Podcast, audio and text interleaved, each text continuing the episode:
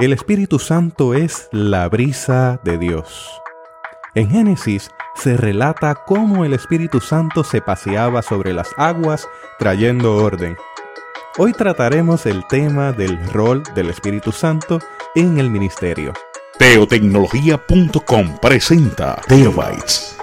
Busque su taza de café, de té o de chocolate y siéntese a la mesa con nosotros porque este tema será de gran bendición a su vida y a la vida de su iglesia. Saludos y bendiciones, les habla Jesús Rodríguez Cortés y les doy la bienvenida a esta edición de Teobytes. Hoy nos acompaña el doctor Eliezer Álvarez Díaz para dialogar sobre el rol del Espíritu Santo en el ministerio. Eliezer es ministro ordenado de la Iglesia Cristiana Discípulos de Cristo en Puerto Rico, donde actualmente se desempeña como pastor asociado en educación cristiana es director del Instituto Bíblico Juan Figueroa Pierre, editor de la revista para la educación cristiana transformadora El Discípulo, y puedo decir tantas y tantas cosas de Eliezer que ya ha estado en una edición anterior. Para ser específico, el episodio 17. Eliezer es, sobre todas las cosas, un seguidor del Señor Jesucristo. Es amigo, consejero, alguien que yo admiro mucho porque es multifunciones. Es muy atento, diligente y muy sensible a la palabra de Dios. Así que Eliezer, te doy la bienvenida a esta edición de Teobytes. Gracias Jesús por esta oportunidad de compartir contigo y con toda la audiencia de Teobytes una vez más en este podcast que está cerca de el momento en que celebras tu primer año de estar transmitiendo estos recursos tan extraordinarios. Y me honra grandemente poder ser parte de este ministerio que Dios ha puesto en tus manos y que está siendo de tanta bendición a tantas personas en muchos lugares del mundo. Así que gracias Jesús una vez más. También agradezco tus diferentes impresiones a través del año, siempre con sugerencias y comentarios que nos motivan a seguir trabajando en estos proyectos que tienen un nivel, una carga de trabajo. Hace un momento me hiciste reflexionar sobre esa carga de trabajo. Hacía un conteo y en este año han sido cerca de 35 días calendario. 35 días de 24 horas invertidos en cada uno de los esfuerzos que implica este podcast. Y me dijiste, multiplícalo por 3 para ver cuántos son los periodos de 8 horas. Así que llegaron a los 100. Ah, llegaste a los 100 Estamos hablando de dije que equivalía a, los dos días del fin de semana de sábado y domingo si lo fuéramos a tomar como días completos.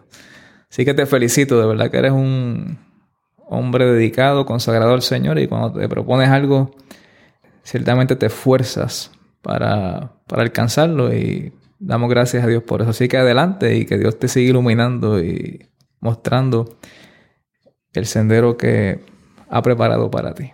A Dios damos gloria, gracias. También tenemos que reconocer que la inspiración del Espíritu Santo nos lleva a hacer cosas como estas y muchas más. Amén. Así que estamos en ese proceso de seguir la voz de Dios. Hablando del Espíritu Santo, ¿cómo definimos quién es el Espíritu Santo? Mira, Jesús, pudiéramos definir el Espíritu Santo como la tercera persona de la Trinidad a través de quien Dios se relaciona y habita en los seres humanos.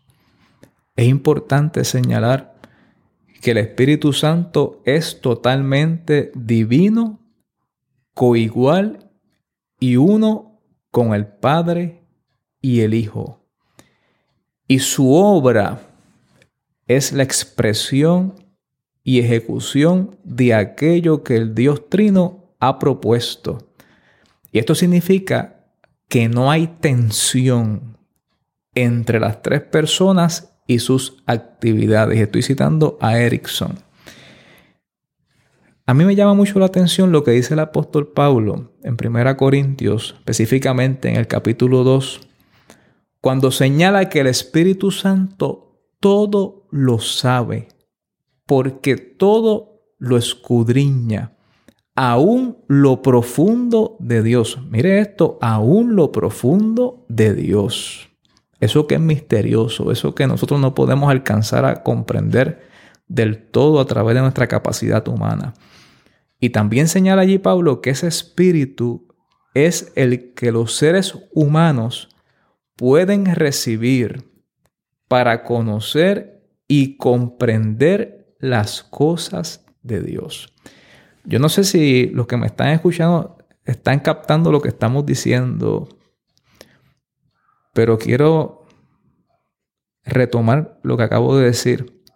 El Espíritu todo lo sabe aún lo profundo de Dios.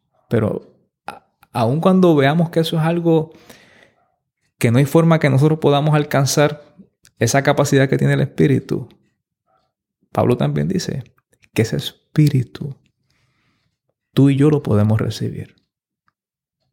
Puede habitar en ti y en mí. Y entonces nos capacita para que también nosotros podamos conocer y comprender las cosas de Dios. En una ocasión estaba estudiando la controversia trinitaria, cosa que no vamos a tocar aquí. No, lo hablamos ahorita. Si entramos ahí, no. La definición, por cierto, es trinitaria, pero no vamos a entrar ahí. Ciertamente hay controversia. Pero uno de los términos que me encontré en ese estudio que me hizo un sentido perfecto y que me encantó fue el término hipóstasis. Es esencia. Pero hipóstasis, quizás la palabra esencia en español, no nos permite definirla del todo. Yo no sé si tú has tenido la oportunidad, a lo mejor ese ejemplo que voy a dar en algunos países sí se da y en otros no, así que me disculpan los que quizás no han tenido la experiencia. Pero yo no sé, Eliezer, si tú has tenido la oportunidad de comprar una piña de las dulces. Claro. Piñas dulces. Claro esa piña que huele ya desde afuera. Y esa piña uno la agarra, le, le, corta abajo la base y le corta la corona y comienza entonces a quitarle la cáscara alrededor con el cuchillo. Y luego hay que sacarle los nudos. Tiene un área que se queda incrustada que hay que sacarla porque si no eso amarga. Correcto. Una vez uno saca los nudos y pica esa piña que está perfectamente madura. Y uno la corta esa piña buena, cuando uno se la lleva a la boca y da el primer bocado, se desaparece. Se deshace sin tener que masticarla. Y lleva a la boca a sentir un festival de sabor que inunda la boca entera. Eso es esencia. Eso es esencia, eso es hipóstasis. Es la sustancia de ese fruto maduro que está en el tiempo perfecto. Cuando hablamos del Espíritu Santo y esa relación con la Trinidad, básicamente hablamos de la esencia de Dios, que está en el Hijo, que está en el Padre y que está en el Espíritu Santo. Así es. Y acabo de señalar algo que dice Pablo acerca del Espíritu Santo. Y aunque vamos ahorita a tomar un algunos puntos que están relacionados con el apóstol Pablo, yo quisiera que, que pudiéramos, para asociar este asunto del Espíritu Santo y el ministerio, ir al Evangelio de Juan, a esos discursos de despedida de Jesús, cuando Él está en diálogo con sus discípulos, preparándolos para el momento en que Él iba a partir quiero hacer un paréntesis para recordar que Jesús es el maestro por excelencia, el maestro que anduvo con sus discípulos, que le enseñó todas las cosas, que cada vez que ellos entraban por un sendero o un camino nuevo, misterioso para ellos, allí estaba Jesús para explicarles, para enseñarles, para capacitarles. Pero ya Jesús pronto se va. Va a enfrentar la cruz, va a resucitar y va al Padre. Y aquí comienza a preparar a sus discípulos, específicamente me refiero a unos versículos que aparecen en el capítulo 14 del Evangelio de Juan, para que ellos tengan las herramientas necesarias para ejercer su ministerio, aunque Él no esté físicamente presente. En otras palabras, Jesús no deja desprovisto a sus discípulos para ejercer el ministerio. Ministerio que ejercieron con las herramientas, la capacitación que Jesús ya le había dado y la acción del Espíritu Santo y que sabemos que fue efectivo porque hoy tú y yo estamos hablando de esto. Hoy hay una iglesia cristiana que ha tenido sus altas, sus bajas, sus momentos de crisis, de dolor, de conflicto, pero está presente. Y en el Evangelio de Juan Jesús le dice a sus discípulos, yo le pediría al Padre que les mande otro defensor, el Espíritu de la verdad, para que esté con ustedes. Los que son del mundo no lo pueden recibir porque no lo ven ni lo conocen, pero ustedes lo conocen porque Él permanece con ustedes y estará en ustedes. Y este concepto defensor, consolador, paracleto, es un concepto que se ha debatido mucho su significado y que los estudiosos del texto bíblico señalan que para poder identificar bien a qué se refiere, hay que ver de qué esté acompañado. Y me explico. Nos dice en un momento dado que ese consolador, el Espíritu Santo, les enseñará todas las cosas. ¿Qué quiero decir con esto? Que una de las funciones del Espíritu es enseñar. Se ha visto como defensor, como abogado, dentro del ámbito eh, jurídico, y ciertamente es esa persona que acompaña a uno por los senderos de la vida que son misteriosos, desconocidos para uno, que Él conoce ya de antemano y que nos va capacitando para poderlos enfrentar, lidiar con ellos y superar las diferentes situaciones que puedan darse, inclusive aquellas que nosotros pensábamos que bajo ninguna circunstancia íbamos a poder superar. Eso es lo que los discípulos están enfrentando. Una situación límite. Jesús no va a estar. Ellos piensan que ahí se acabó todo. Pero Jesús le está diciendo, no se acabó todo. Yo les voy a dejar otro. Y quiero detenerme un, un momentito en ese asunto de otro. Porque en el griego hay dos palabras para otro. Una es heteros y otra es alos. Heteros es otro distinto. Alos es otro igual, idéntico. Tú puedes tener en tu casa varias sillas, pero probablemente las sillas que tengas en tu juego de comedor van a ser idénticas. Pero la silla que tienes en la sala quizás es distinta a la que tienes en tu juego de comedor. Son sillas las dos. Te puedes sentar en las dos, pero tienen características distintas, quizás tela distinta, quizás la forma de las patas es distinta, la forma de la espalda es distinta, la forma de los brazos es distinto. Son sillas, pero son distintas. Jesús está diciendo, te voy a enviar otro igual. Busca en tu casa dos sillas que sean idénticas y te vas a percatar que esas dos sillas tienen la misma propiedad, el mismo color, la misma tela, las mismas patas. Y vas a darte cuenta de que Jesús, cuando está hablando del Espíritu aquí, está diciendo que voy a enviar otro como yo, que será maestro.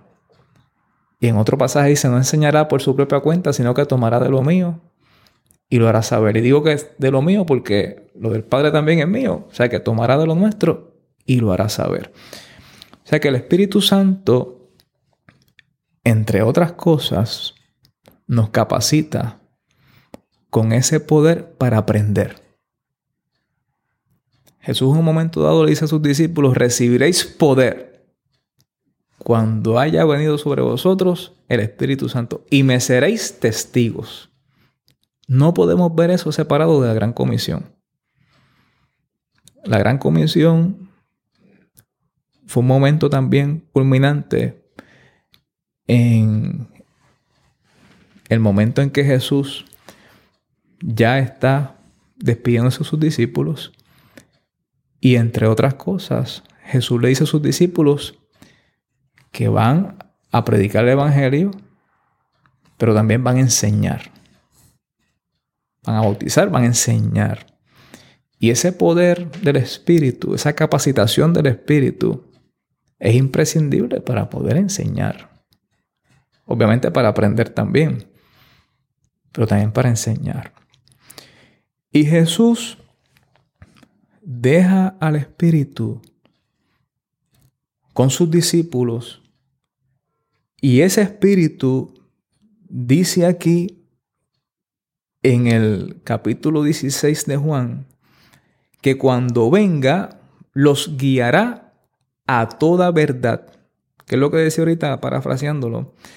Porque no hablará por su propia cuenta, sino que dirá todo lo que oiga y les hará saber las cosas que van a suceder. Él mostrará mi gloria, porque recibirá de lo que es mío y se lo hará, o se lo dará, debo decir, a conocer a ustedes. Todo lo que el Padre tiene es mío también. Por eso dije que el Espíritu recibirá de lo que es mío y se lo dará a conocer a ustedes. Ahora bien, esa promesa de Jesús no se quedó en una promesa. Esa promesa de Jesús se cumplió. Y podemos recordar aquel momento del día de Pentecostés, cuando estaban todos unánimes y juntos, cuando aquellos 120, dice la Escritura, que recibieron la promesa del Padre. Aquella promesa que ya tenía un propósito claro y definido, que no era otro que al poder capacitar a los discípulos, a los apóstoles, para que a su vez fueran testigos.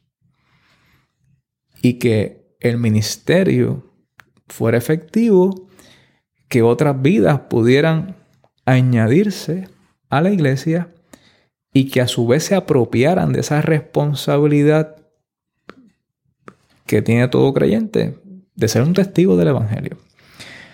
Ahora bien, cuando uno va a Hechos 9, tú encuentras un pasaje muy particular. Y ahora estoy dando un salto, chubito. te dije ahorita Jesús, pero tú eres chubito para mí y, no hay problema. Tú sabes que no hay ningún problema con eso. Muy bien. Voy a dar un salto aquí porque cuando vamos a Hechos 9, encontramos que posterior al momento en que Saulo recibe el llamado de Dios, él es llevado a una casa, ¿verdad? Y allí es visitado por Ananías. Y dice el pasaje en Hechos 9, 17 y 18 lo siguiente. Ananías fue a la casa donde estaba Saulo. Al entrar puso sus manos sobre él y le dijo, Hermano Saulo, el Señor Jesús, el que se te apareció en el camino por donde venías, me ha mandado para que recobres la vista y quedes lleno del Espíritu Santo. Al momento cayeron de los ojos de Saulo una especie de escamas y recobró la vista. Entonces se levantó y fue bautizado. En otras palabras, lo que quiero decir con esto es que Pablo, como parte de esa comunidad de testigos que son escogidos por Dios para difundir el Evangelio, una vez es llamado por Dios, también es capacitado por ese poder, por esa unción del Espíritu Santo para ejercer su ministerio. Tú te estás dando cuenta que esto conecta con una conversación que tuvimos anteriormente sobre capacitación, consagración y comunidad. Perfectamente, perfectamente, perfectamente. Así que el Espíritu Santo tiene que ver mucho en ese rol de la capacitación, pero también la parte de la consagración. Así es. Y se da en comunidad. Así es. Yo tengo la experiencia personal de a los 15 años haber sido investido por el poder del Espíritu. Y en ese momento todo cambió. La visión fue nueva. O sea, yo experimenté el cambio de visión. Hasta los colores se veían distintos ante mis ojos. Y desde ese momento se despertaron en mí una serie de dones. Una multiplicidad de dones. Que siguen operando en mi vida y en la vida de aquellos a quienes Dios puede bendecir a través de, de uno. Y eso es sobrenatural. Es algo que uno no puede controlarlo, no puede contenerlo. Ese poder de Dios es grande y no nos pertenece. Opera en nuestra vida y opera para bendición. Y ciertamente, Pablo experimentó eso aquel día. Pablo que ha sido catalogado como el segundo maestro más grande después de Jesús. Y que sus escritos abundan, ¿verdad? Este, lo más abundante en el Nuevo Testamento. Pablo recibió esa capacitación del Espíritu poco después del momento en que es llamado por Dios y desafiado por Dios cuando le dice, mira, no sigas haciéndote daño a ti mismo, eso es, no sigas dando cosas contra el aguijón, no sigas haciéndote daño a, a ti mismo. Estás perdiendo el tiempo. Pablo reconoce que algo más grande que él, que su poder, que su capacidad, que que a la gente que él representa lo detuvo en el camino. Y por eso esa respuesta, ¿qué quieres de mí, Señor? ¿Sabe? Quizás nosotros decir Señor hoy es algo liviano, pero decir Señor en aquel momento era una palabra eh, que representaba mucha autoridad, mucho poder. Pablo sabe que lo que le está pasando, eh, esa intervención que él tuvo allí no fue de parte de cualquiera. Y él sabe que hay algo grande detrás de todo esto. Y cuando Pablo recibe esa capacitación del Espíritu, comienza esa hambre de prepararse y se retira, se prepara. Y dice la Escritura que después de ese tiempo de preparación, que eso aparece en Gálatas, no vamos a ir hasta allá ahora porque nos tomaría mucho tiempo, Gálatas 1, Pablo comienza a proclamar en la sinagoga que Jesús es el Hijo de Dios. Y dice que todos los que oían se quedaban asombrados y decían, ¿no es este el que andaba persiguiendo en Jerusalén a los que invocan el nombre de Jesús? ¿No es el mismo que también vino aquí para arrestarlos y entregarlos a los jefes de los sacerdotes? Pero Saulo hablaba cada vez con más valor y dejaba confundidos a los judíos que vivían en Damasco, demostrándoles que Jesús es el Mesías. Luego encontramos en Hechos 13 que en la iglesia que estaba en Antioquía había profetas y maestros. Estos eran Bernabé, Simón, Lucio de Sirene, Menahem y Saulo Y un día, mientras estaban celebrando el culto al Señor y ayunando, el Espíritu Santo dijo, sepárenme a Bernabé y a Saulo para el trabajo al cual los he llamado. Entonces, después de orar y ayunar, les impusieron las manos y los despidieron. Y toco este texto porque si han podido percatarse, estoy tratando de establecer el trayecto de la obra del Espíritu Santo a partir de el ministerio de Jesús terrenal, luego en los apóstoles, pasamos entonces a Pablo, porque quiero llegar, utilizando a Pablo como ejemplo, al ministerio de Pablo en Corinto. Pablo vemos aquí que es escogido para el ministerio y esa selección proviene del mismo Espíritu Santo. Y Pablo así lo reconoce. Y en un momento dado, en Hechos 20, los versículos 22 al 24, el mismo Pablo señala lo siguiente.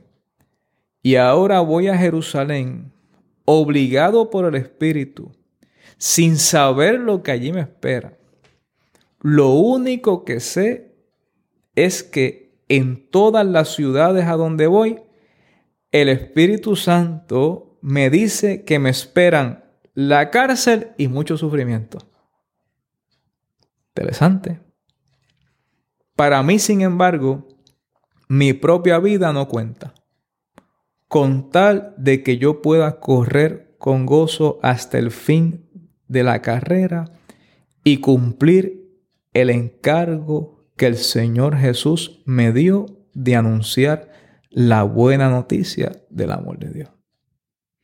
Vemos cómo el Espíritu Santo va guiando a Pablo. No le oculta nada.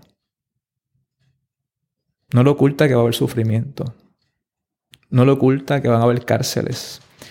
No le oculta que va a haber persecución. Pero el Espíritu es quien le da a Pablo el poder, el valor, la firmeza y también la satisfacción de que él pueda percatarse cada vez que hace lo que Dios le manda hacer, que Dios lo está respaldando, que Dios está obrando. Porque el ministerio no es nuestro, el ministerio es parte de la gracia de Dios a través de nuestra vida. Dios fue el que nos llamó. Y el que obra en la vida de cada ser humano, el que convence de pecado, el que infunde en ese ser humano ese querer y hacer, es el Espíritu Santo. Ese es el que revela a Jesucristo. Así es. Así es. Luego el apóstol Pablo, cuando se despide, dice lo siguiente. Por lo tanto, estén atentos y cuiden de toda la congregación, en la cual el Espíritu Santo los ha puesto como pastores, para que cuiden de la iglesia de Dios, que Él compró con su propia sangre. Sé que cuando yo me vaya vendrán otros que como lobos feroces querrán acabar con la iglesia. Aún entre ustedes mismos se levantarán algunos que enseñarán mentiras para que los creyentes lo sigan. Estén alertas. Y sigue diciendo, versículo 32 de Hechos 20. Ahora, hermanos, los encomiendo a Dios y al mensaje de su amor. Él tiene poder para hacerlos crecer espiritualmente y darles todo lo que ha prometido a su pueblo Santo. Para el apóstol es importante el crecimiento espiritual. Para el apóstol es importante que la iglesia tenga presente en todo momento que es un proyecto divino, que la iglesia es un proyecto divino. Que los pastores sepamos que el ministerio que ejercemos es porque el Espíritu Santo de Dios nos ha puesto, por gracia, a servir desde la pastoral en X o Y lugar. Que el maestro y maestra sepa que es el Espíritu Santo quien le ha concedido el privilegio, la capacidad, el don para enseñar la palabra de Dios a esos hermanos y hermanas que con frecuencia, algunos semanalmente, otros cada dos semanas, algunos mensual, tienen ante sí. Y así todos los ministerios de la iglesia, el músico, el que canta, el que limpia la propiedad de la iglesia, el que va donde están los deambulantes, el que va a las misiones. No quiero agotarlo aquí porque la lista es inmensa, pero que todos sepamos que es el Espíritu Santo quien reparte los dones, quien capacita, quien nos concede ese privilegio de servir desde la función en que estemos. Y les decía ahorita que para mí es importante que veamos esta acción del Espíritu en la vida de Pablo. Porque Pablo le da mucho valor, un extraordinario valor a la dimensión espiritual y la obra del Espíritu Santo a través de su ministerio. Pablo Podemos decir que fue misionero, que fue pastor, que fue maestro. Pero Pablo en todo eso procuró ser dirigido, inspirado y apoyado por el Espíritu Santo. El apóstol Pablo tuvo una formación extraordinaria. El apóstol Pablo si fuéramos a utilizar tres categorías para hablar un poco acerca de, su formación, tuvo una excelente educación formal. De igual modo, una excelente educación no formal. Y del mismo modo, una educación informal. ¿Qué es esto? Vamos a definirlo rapidito. Una educación formal es el sistema educativo institucionalizado, cronológicamente graduado y jerárquicamente estructurado. La educación no formal es la actividad educativa organizada y sistemática realizada fuera de la estructura del sistema formal para impartir cierto tipo de aprendizaje a ciertos subgrupos de la población, ya sea adultos o niños. Y la educación informal es el proceso educativo que dura toda la vida y en el que las personas adquieren y acumulan conocimientos, capacidades y actitudes de las experiencias diarias y del contacto de su medio. Y vamos rapidito. ¿Cuál fue la educación formal del apóstol Pablo? Se educó formalmente bajo el sistema de educación judío, el cual tenía como base el hogar. Podemos recordar ese asunto de Deuteronomio 6, donde se encomienda al Padre a que se grabe todas las cosas que el Señor ha dicho y enseñárselas continuamente a sus hijos. Pablo estuvo expuesto a eso en su hogar. Aparte de lo que recibió en su hogar, el libro de los Hechos dice que se educó en Jerusalén con el maestro Gamaliel y la ley de Moisés fue el centro de su educación. Pablo señala en Hechos 22.3, yo soy judío, nací en Tarso de Cilicia, pero me crié aquí en Jerusalén y estudié bajo la dirección de Gamaliel, muy de acuerdo con la ley de nuestros antepasados. Siempre he procurado servir a Dios con todo mi corazón, tal como todos ustedes lo hacen hoy día. Como judío también aprendió el idioma hebreo. Ahora bien, ¿cuál fue la educación informal de Pablo? Esta se produjo en Tarso, que fue la ciudad donde él nació. Tarso era una ciudad helenística muy floreciente en esa época y se destacaba como un centro de la vida intelectual. Allí Pablo tuvo la oportunidad de aprender en las escuelas de retórica y también pudo aprender el griego. Vaya notando que Pablo sabía griego, sabía hebreo, sabía retórica, conocía de la ley de Moisés, estaba muy bien entrenado, académicamente hablando. Respecto a la educación no formal, ¿qué podríamos decir de Pablo? Su trabajo era en el taller, en la plaza, en el puerto.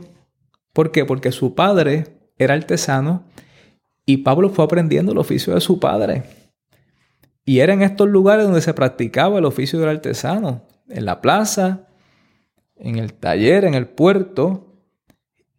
Y esto dio paso a que Pablo estuviera expuesto al discurso intelectual de la época, porque era en estos lugares donde esta actividad se llevaba a cabo. En otras palabras, su profesión le permitió estar en contacto con la tradición filosófica del momento, compartir con los artesanos, quienes no eran de la clase privilegiada, y le permitió utilizar la plaza y el puerto como centro para la evangelización. En Pablo existen una serie de capacidades de entrenamiento que no todo el mundo tenía. Y el hecho de que Pablo le dé mayor relevancia a lo que el Espíritu está haciendo en su vida y lo que el Espíritu está haciendo a través de su ministerio en la vida de los demás seres humanos, me parece a mí que es algo interesante y sumamente importante para quienes ejercemos algún ministerio el día de hoy. No estamos diciendo que todo esto que Pablo tenía no vale nada, no, vale. Y tuvo mucho que ver con el desarrollo del ministerio de Pablo y a donde Pablo pudo llegar. Pero no podemos dejar esto del Espíritu Santo fuera de la ecuación. Yo recuerdo que mi abuelita, que llegó a sexto grado, era una mujer sumamente sabia. Todos los consejos que mi abuela me dio, todos han sido de bendición para mi vida. ¿Y de dónde provenía la educación, la, sabiduría, debo decir, de mi abuela? Yo puedo decir hoy que era del Espíritu Santo, de la palabra de Dios, de esa relación íntima que ella tenía con Dios porque ella encontró en Dios la fuente que suplía todas aquellas carencias que ella sufrió y que ella entendió que Dios podía suplir todo eso. Y así fue. Levantó 12 hijos. Se propuso que todos estudiaran y llegaran a la universidad. Todos llegaron que todos sirvieran al Señor, todos sirven al Señor. Que a su vez tuvieran familias que amaran al Señor, y así ha sido. Y quizá mi abuela llegó a sexto grado, sus hijos llegaron a bachillerato, pero los nietos, hay médicos, hay ingenieros, hay doctores en farmacia, hay unos pastores. O sea, yo no soy una persona que niegue la educación formal, ni progresar en la vida, ni, ni la importancia del estudio. No, yo creo en eso. Si me, me dan la oportunidad de estudiar otro doctorado, lo estudio. O lo que sea. Me gusta estudiar. Pero no podemos dejar a un lado al Espíritu Santo. Porque es fundamental para ejercer el ministerio. Decíamos al principio que, que el Espíritu todo lo conoce aún lo profundo de Dios. Y que ese Espíritu que todo lo conoce puede habitar en nuestros corazones. Para que nosotros conozcamos a Dios mejor cada día, conozcamos ese misterio que con las capacidades humanas limitadas que tenemos es imposible de uno poder abarcar. Y el apóstol Pablo entendió esto. Y aunque Pablo llegó a Corinto, un lugar sumamente interesante, un lugar muy próspero en aquella época, un lugar donde habían grandes filósofos, un lugar donde había una economía floreciente, donde estaban definidas las capas sociales. Estaban los ricos y los pobres. Y los pobres eran menospreciados. Pablo llega a aquel lugar con estas capacidades intelectuales con las que se, se podía poner de tú a tú con los filósofos del momento, con los poderosos que él llama del momento. Pero él decidió, en vez de hacer uso de los recursos intelectuales, hacer uso de los recursos espirituales. Y Pablo, que estaba capacitado para debatir, discutir en unos niveles muy altos en términos intelectuales, nos dice en 1 Corintios 2.4 lo siguiente, ni mi palabra, ni mi predicación fueron con palabras persuasivas de humana sabiduría, sino con demostración del Espíritu y de poder. Pablo deja claramente establecido que el poder de convencer de su predicación no provenía del arte de la retórica, ni de la sabiduría humana. Que el poder de convencer de su predicación y su enseñanza provenía del Espíritu Santo y del poder de Dios. Y cuando las personas que ejercen un ministerio se percatan de que esto funciona así, el ministerio es más efectivo. Se quitan un peso de encima. Porque en última instancia uno es un instrumento del Señor, pero el que convence, el que transforma, el que cautiva la vida del ser humano, no es uno con las palabras lindas que pueda decir. No es para que la gente diga que mucho sabe fulano, que mucho sabe fulana. Es Dios mismo el que hace esa obra de transformación. Miren, dice en Hechos 18 que Pablo visitó la ciudad de Corinto durante el periodo romano y estuvo allí 18 meses. Allí trabajó en el taller de un judío llamado Aquila, que acababa de llegar de Roma con su esposa Priscila. Y ambos también eran artesanos, hacían, hacían tiendas como Pablo. El oficio de Pablo no era de la clase privilegiada. Su apariencia, algo muy importante en ese mundo, su apariencia ante la sociedad era débil Y en una ciudad como Corinto, una ciudad grande, de avanzada en esa época, Pablo podía ser identificado como una figura sin poder, ni prestigio, ni privilegios.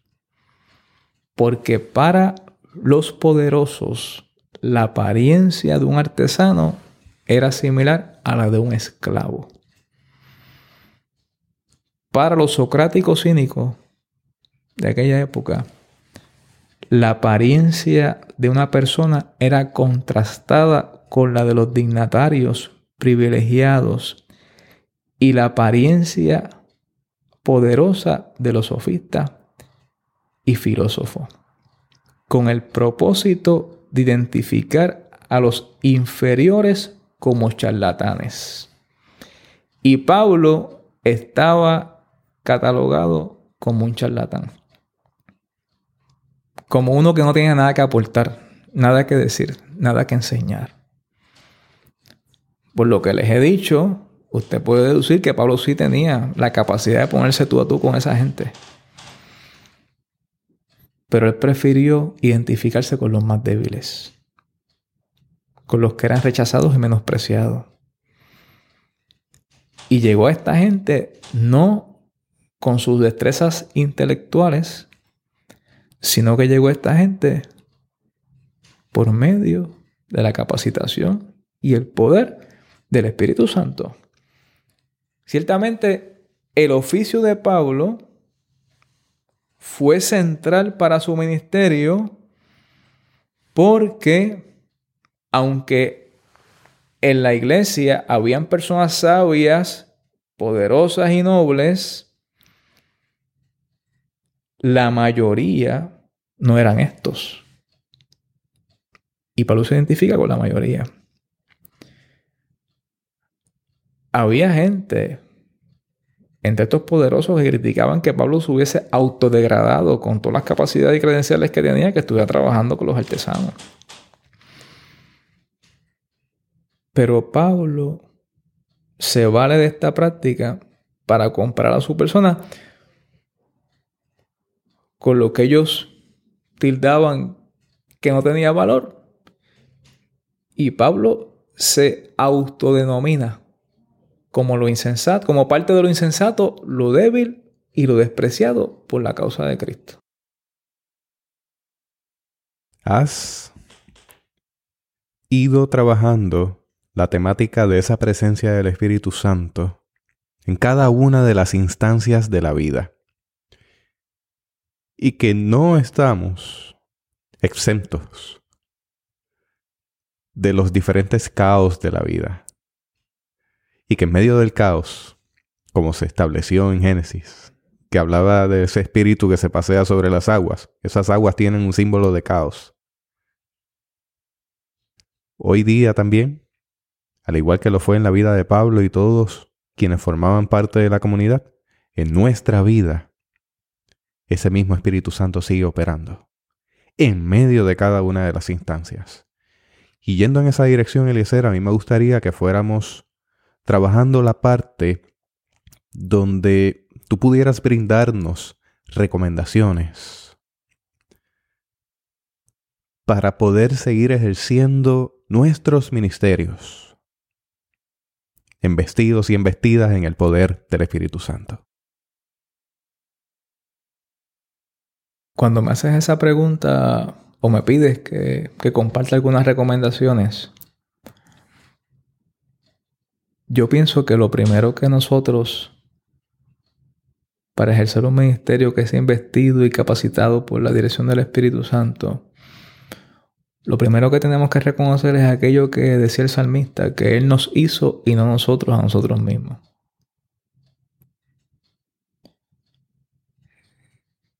Que el único que tiene autoridad para decir yo soy el que soy es Dios. Y lo que estoy diciendo con eso es que tenemos que ser humildes y reconocer que el poder, la majestad,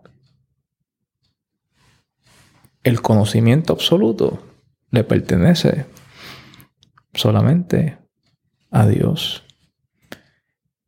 Él en su misericordia, en su gracia, en su bondad, cuenta con nosotros para que sirvamos a través de un ministerio y nosotros, siendo responsables, estudiamos, nos capacitamos, leemos, investigamos porque queremos hacerlo bien. Pero no podemos dejar fuera de, la ecuación a aquel que nos llamó. Aquel de quien proviene la sabiduría, la capacidad para aprender, para prepararnos, para ejercer X o Y ministerio. Y quien hace que ese ministerio sea efectivo. Porque uno ejerce un ministerio para ser de bendición en la edificación del cuerpo de Cristo, el crecimiento del cuerpo de Cristo. Y si uno deja fuera de la ecuación el Espíritu Santo, no va a haber edificación. Lo que va a haber es autocomplacencia. Mira que mucho sé. Mira qué lindo hablo. Mira cómo me admiran. Pero no hay edificación. No hay mutua edificación. Y nosotros tenemos que mantenernos bien enfocados y bien ubicados en términos de cuál es nuestra responsabilidad y de dónde proviene todas las herramientas necesarias para ejercer un ministerio conforme a aquello para lo cual Dios nos llamó. Obviamente en este tiempo no nos da tiempo a abarcar muchas otras cosas que quisiéramos tocar. Pero Pablo en un momento dado, en la carta a los Corintios, le dice que el Espíritu Santo inspiró sus palabras y su predicación. Les reveló la sabiduría de Dios. Le hizo comprender el Evangelio de Jesucristo. Le dio autoridad para que su enseñanza se constituyera en mandamientos del Señor o enseñanzas impartidas por Dios. En otras palabras, sin el Espíritu Santo, Pablo hubiese fracasado. Ese Pablo que admiramos, del cual hemos aprendido tanto, que fue tanta bendición en la expansión del cristianismo, sin el Espíritu Santo, hubiese fracasado. Pero qué bueno que lo entendió del principio, del saque. Del saque lo entendió. Desde que fue Ananías, que lo tocamos ahorita, a orar por él, que recibió el Espíritu Santo, desde que decidió responder a la voz del Espíritu cuando le dijo, te esperan sufrimiento, te esperan cárceles, te esperan momentos difíciles, él entendió que había que obedecer esa voz del Espíritu y que ese Espíritu lo iba a capacitar y dirigir para ejercer su ministerio en el sitio que fuera, porque el Espíritu es contextual, contemporáneo y se movía en aquel tiempo a través de unos medios, hoy se mueve a través de los podcasts, que no existían en aquella época. Es contextual y contemporáneo. Y se sigue moviendo en todas partes, como en el Génesis sobre el caos. ¿Tú te acuerdas aquel corito que cantaban en la iglesia cuando era muy chiquito? Eso fue el otro día. Por cierto, esto es un paréntesis. Cuando Chubito entró hoy a mi oficina, llegó con un carrito cargando las cajas de sus equipos. Y yo le dije, adiós, cambiaste el sistema. No me dijo, no, no, es que ahora tengo un carrito porque después de los 40 todo pesa más y ya decidí cargarlo a través de un carrito. La mecánica cambia. La mecánica cambia. y yo le dije, Chu, después de los 40 uno pierde la garantía. Hace tres años que yo perdí la garantía y, entre otras cosas, me he negado a ir al oftalmólogo y tengo que ir pronto. Pero cuando éramos pequeños había un corito que se cantaba en las congregaciones que decía, el Espíritu de Dios se mueve, se mueve, se mueve. El Espíritu de Dios se mueve dentro de mi corazón. Y después decía, oh hermano, deja que se mueva, se mueva, se mueva. Oh hermano, deja que se mueva dentro de tu corazón. Nota que no es un cántico egoísta, como algunos que hay por ahí. Hay uno que dice, yo no sé a lo que tú viniste, pero yo vine a esto.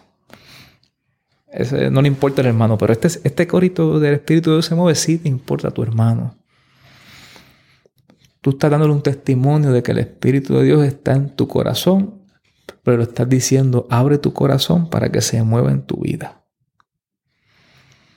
Y yo no sé si el que escribió este corito había leído Génesis 1, pero probablemente lo había leído. Donde dice que el Espíritu sobre el caos que había en el principio se movía sobre la faz de las aguas. Y cuando uno indaga un poco acerca de este asunto de que se movía, lo que significa esto es que el espíritu sobrevolaba, revoloteaba sobre el caos, pero que no se quedó revoloteando, sino que intervino en medio del caos para poner las cosas en orden. Y del mismo modo, el día de hoy que enfrentamos tantos retos y desafíos en nuestros ministerios, y digo nuestro ministerio, pero es el ministerio que Dios ha puesto en nuestras manos para ejercer, tenemos que reconocer que el Espíritu Santo se sigue moviendo hoy. Y que está ahí para intervenir, para poner en orden, para obrar a través de nuestras vidas para que otras vidas puedan obtener la salvación y crecer el conocimiento del Evangelio. Y que de esa manera nosotros vamos a poder disfrutar de la plenitud del reino de los cielos en esta tierra. Si, si, si permitimos que eso sea así, si contamos con esa acción del Espíritu, si reconocemos que de esa manera. Yo pienso que en muchas instancias estamos pasando trabajo doble. Porque queremos hacer lo que nos toca y lo que le toca hacer a Dios. Por más que nos esforcemos, Jesús, lo que Dios puede hacer tú y yo no lo podemos hacer. Pero si contamos con esa acción del Espíritu, que bien dijo Jesús que nos daría poder, capacidad para ejercer nuestro ministerio y para ser testigos. Vamos a ser efectivos en lo que Dios ha puesto en nuestras manos. Y Dios va a hacer cosas más grandes de las que nosotros hemos pedido o podamos comprender. Así que yo creo que, amigo, amiga, hermano, hermano que me escuchas, que ejerces algún ministerio, dale gracias a Dios. Porque en su bondad y su misericordia te llamó, te capacitó, te dio ese don para ejercer ese ministerio. Pero nunca olvides que Él fue el que te lo dio. Con el propósito de glorificar su nombre, con el propósito de edificar a su cuerpo, su iglesia aquí en la tierra, y que en la medida en que tú estés consciente de eso y sirvas con ese propósito en mente, tu ministerio va a ser de bendición para tu vida y para la vida de todos aquellos que estén a tu alrededor. No me queda más que decirle a quien escucha que el Espíritu Santo, que es Paracletos,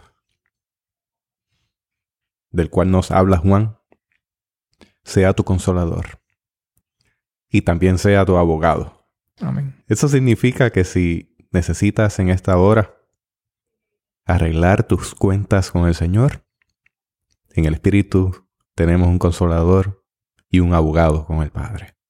Amén. Muchas gracias, Eliezer. Gracias a ti, Jesús, Chubito, amigo, hermano, gracias. Y gracias a todos los que nos han escuchado. Si usted desea encontrar las notas de este episodio, le invito a visitar nuestra página en la internet www.teobytes.com diagonal Espíritu Santo www.teobytes.com diagonal Espíritu Santo. Allí encontrará unos botones que le permitirán compartir este episodio con otras personas que usted sabe le será de bendición al igual que lo ha sido para su vida y para la nuestra. También quisiéramos pedirle que comparta con dos personas cómo acceder a este podcast desde su unidad móvil. Así nos ayudará a multiplicar el esfuerzo de Teobytes y multiplicar la audiencia. Hasta aquí esta edición de Teobytes. Gracias por darnos el privilegio de llegar hasta ustedes a través de las redes informáticas. Será hasta el próximo episodio. Que la paz y la gracia de nuestro Señor Jesucristo sea con ustedes.